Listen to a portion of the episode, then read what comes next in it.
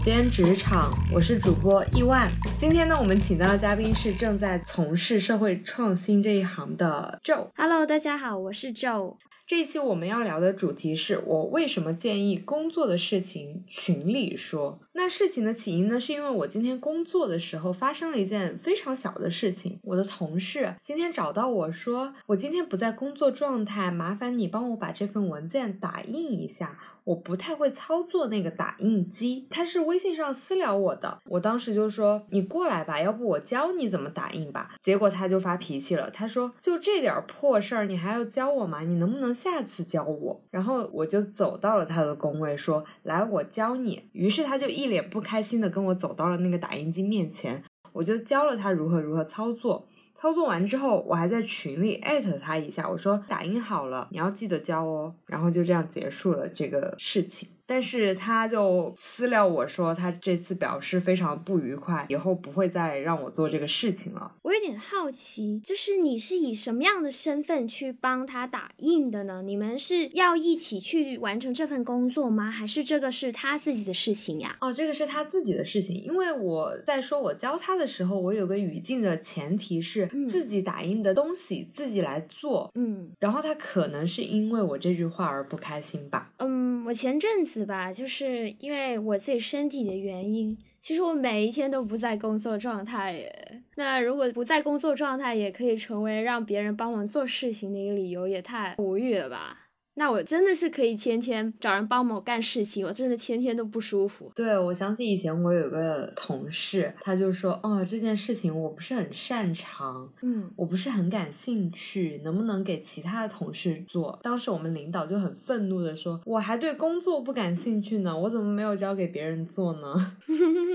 我的天，他们是怎么可以很直白把这个事情给说出来的？我都不敢说这样的话，我都很怕被炒鱿鱼。我的天呐，可能是觉得这份工作不在自己的工作范畴之内，就想拒绝吧。但是领导是已经在群里安排了新的分发的工作，因为领导有说哦，大家的工作内容要做如下调整，而不是说在日常的时候给你增加一个什么工作。如果这个事情是他不擅长的，那他提出来，并且希望说领导给一些支持。就譬如说，一个可能不太擅长去做一些视频剪辑的人。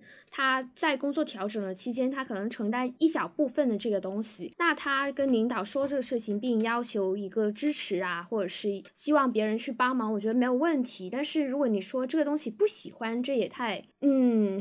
就是不能直接这样说吧？对他就是会做，但是说我不喜欢、不感兴趣，我就觉 得哇，真的是世界之大无奇不有啊！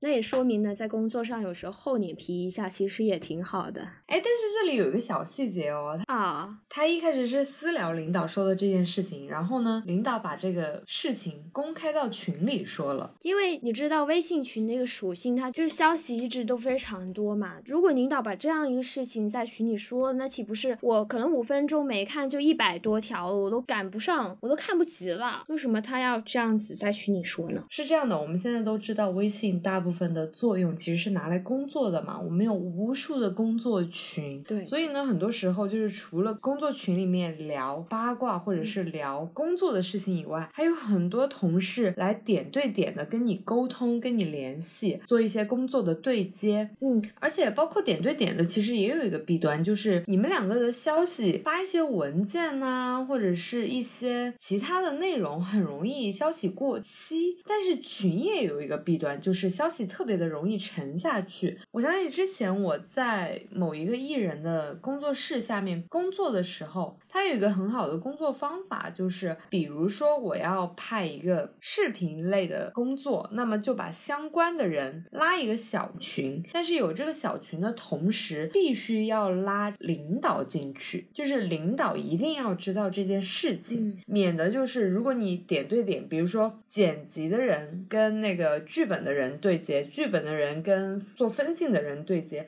他们在私自对接的过程当中发生了一些矛盾的话，再到群里去扯皮，那这个沟通过程真的是太繁琐了。所以我觉得很多时候群虽然多，但是它是有它存在的道理的。对，你怎么看这件事情呢？呃，我是觉得有时候点对点的沟通很容易会造成一个问题，就是你那个来回的沟通成本就是真的是特别大。就像你刚才那个例子的话，那可能是导演跟编剧单线的沟通，然后编剧可能又跟分镜的人单线沟通。你想想这个沟通过程，其实已经浪费太多时间了。而且这样来回说的话，当时候的原话已经发生了改变了，所以就是点对点沟通啊，发生这样一种就是说不清，双方都说不清的情况实在太普遍了。是的，其实就算三个人，比如说 A、B、C 三个工作性质都毫无联系的话，其实还是可以在群里说的。A 跟 B 说完之后，A 跟 C 说，虽然 B 和 C 的工作没有任何的联系。当其中有两个人发生矛盾的时候，或者是发生一些互相不认可的事情的时候，大家都会有一个记录去查询，而不是到后期像一个法院一样去判别。哦，当时你怎么说的？当时他怎么说的？因为这样在群里的话，其实就比较明晰了。对啊，对啊，嗯，有时候点对点沟通发生矛盾，然后就去群里面撕了。这种情况，那个群可能都是因为有上司或者是有领导在。就是其实是想要领导去出来主持一下公道，对。但实际上你这样子的话，就会为领导带来很多的他不想要做的一些工作吧。如果我是领导的话，我会觉得这样子是是很烦的。就是两个员工本来应该好好的有做事情，那你现在是在这里去吵这个事情干嘛？还不如说你一开始你们怎么沟通，你就在这个群里面沟通。那这个事情可能不是我的职责，那我就跳过去。我觉得这个是没有问题的呀。信息虽然是多，但是还是没有问题的呀。对，其实所谓的群的话，还是把它分开比较好。就是比如说八卦的群，就大家都在这里八卦；然后发优惠券的群，大家都在这个群里发优惠券，就是直接把它的功能把它分开就好了。对对对，你说到这一个，我就想起我们公司有一个很神奇的群，叫做呃约饭约喝酒，其他不许聊群。他就叫这个名字，然后他真的就是约喝酒、约吃饭，然后别的什么都不给在那聊。一旦可能有人聊涉及工作事情，就马上被群主警告说：“你们去哪个哪个群去聊，别在这。”对的，其实这就是避免了单对单聊的一个繁琐的弊端。嗯，哎，那你对于如果有人私聊你说：“哦，我今天工作不在状态，或者是我生病了。”嗯，你帮我做一下这个事情好不好？你比较擅长，像这种话术的话，你一般会拒绝，还是说接受，还是说哦，你直接群里找我吧？我可能会看自己本身的一个工作安排吧。就是如果可能我今天已经很忙了，那我肯定是拒绝的。就是那一天真的是比较有空，而且他的这件事情可能跟我自己项目会有一点相关的话，那我就可能是会写在我们公司。就是我们公司是有一个统一的一个平台去管理，就是这个工作进度，还有谁负责哪一块工作的这样一个板，一个这样的平台。那我就会直接在那个平台上去注明这件事情，或者是我会跟我的前辈去说一下这个事情。反正我就肯定不会是说我就这样默默的帮他做事情的。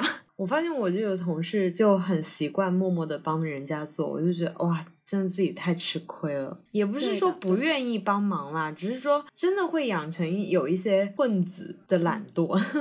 嗯。而且我其实不太喜欢别人跟我说的时候还加一句说，我觉得你这个事情比较擅长的，就是好像有一点点在推卸责任。你在这个岗位应该是你比较擅长啊，我只是会一点点，结果变成了我擅长你岗位的事情，就好扯啊。对呀，如果是我的话，我就会比较狠，我会一般说哦，我现在比较忙，但是如果工作的事情，你可以在群里艾特我，然后让我做什么，你就直接群里艾特我就好了啊。我会说私聊的消息我不。一定看得见，我会直接这样很直白的说，感觉这样也是个好方法哎，至少是别人都知道哦，你是现在在帮他做这个事情，但你只是一个做帮忙的角色，嗯。因为以前我在一家创业公司嘛，嗯，那个时候呢，可能大家的工作就交叉性就会比较多一点。我会一点点简单的设计，设计部门有时候忙不过来的时候啊，或者是需要修改的时候，我就会帮忙做一点儿。但是我发现，我每次私聊的情况下默默做了，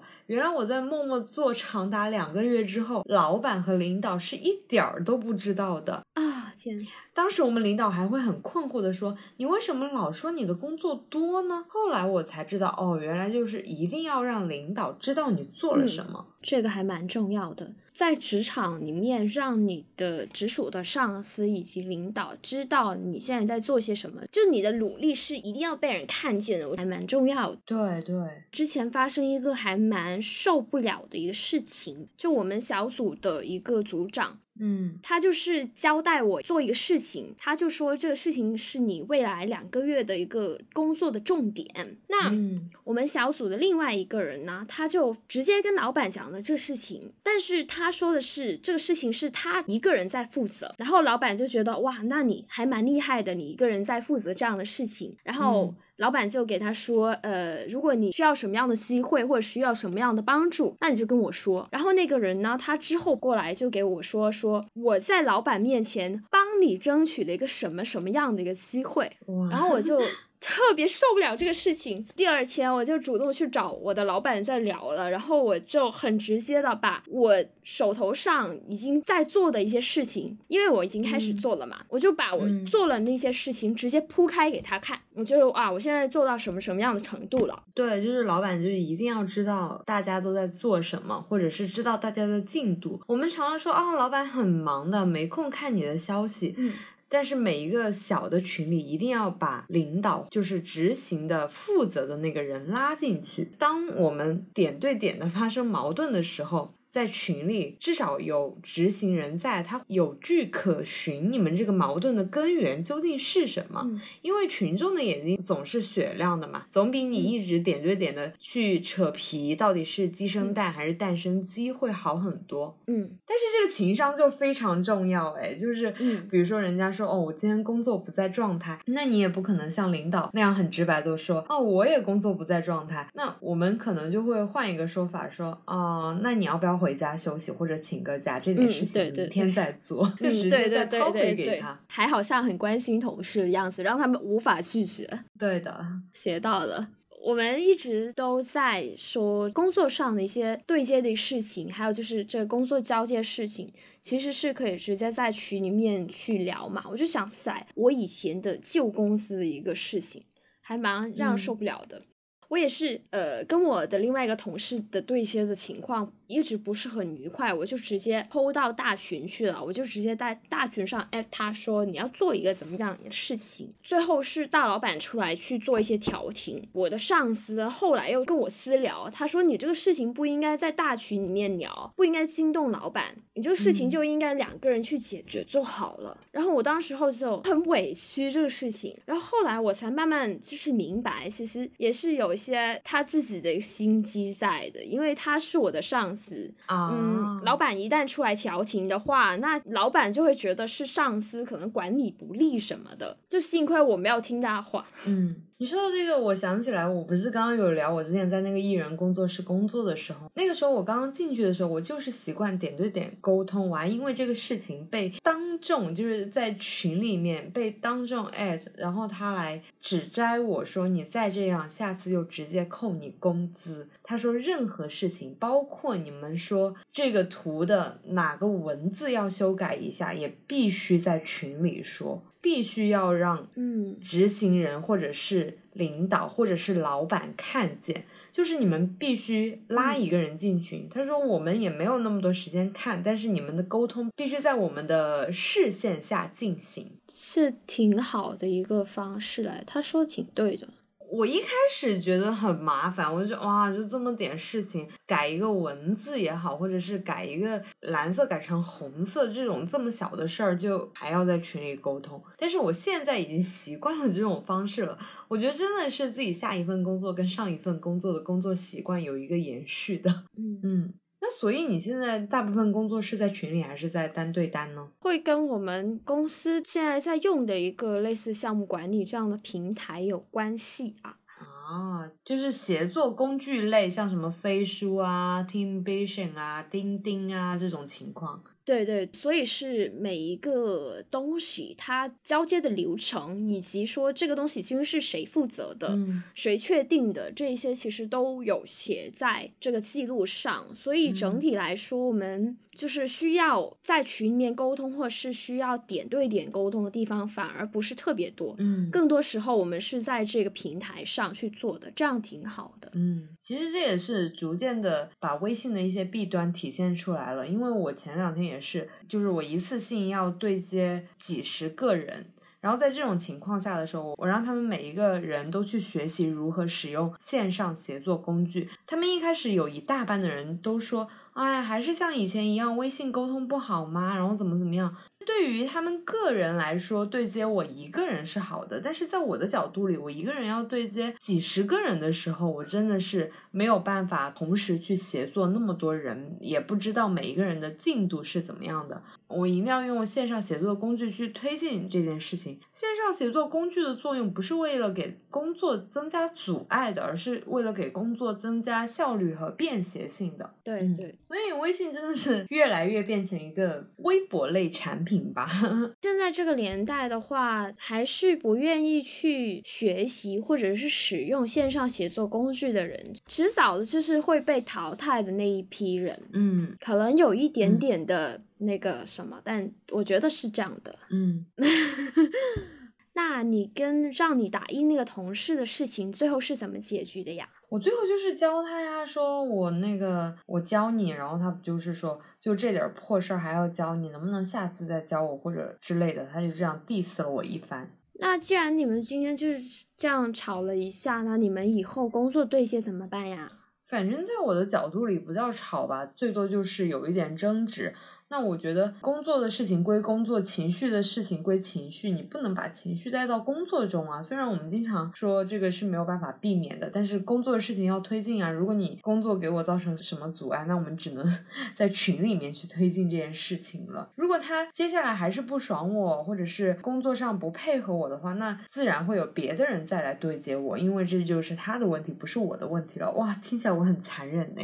他又不是我朋友啊，我凭什么要给他留什么面子？而且这样，其实你不需要说你在群里去指责他什么，因为其实像其他人啊、其他同事啊、你的上司、你的领导都看在眼里。对，我就觉得其实说开了也挺好的，免得他下次再来找我打印。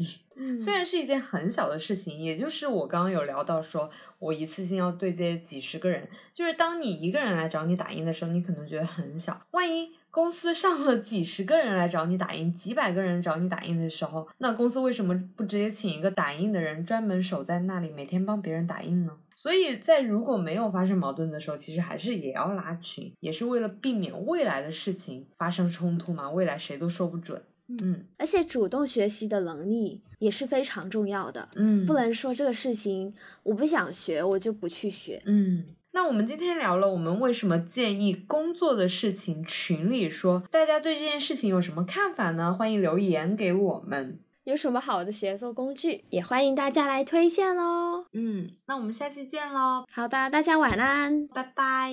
拜拜。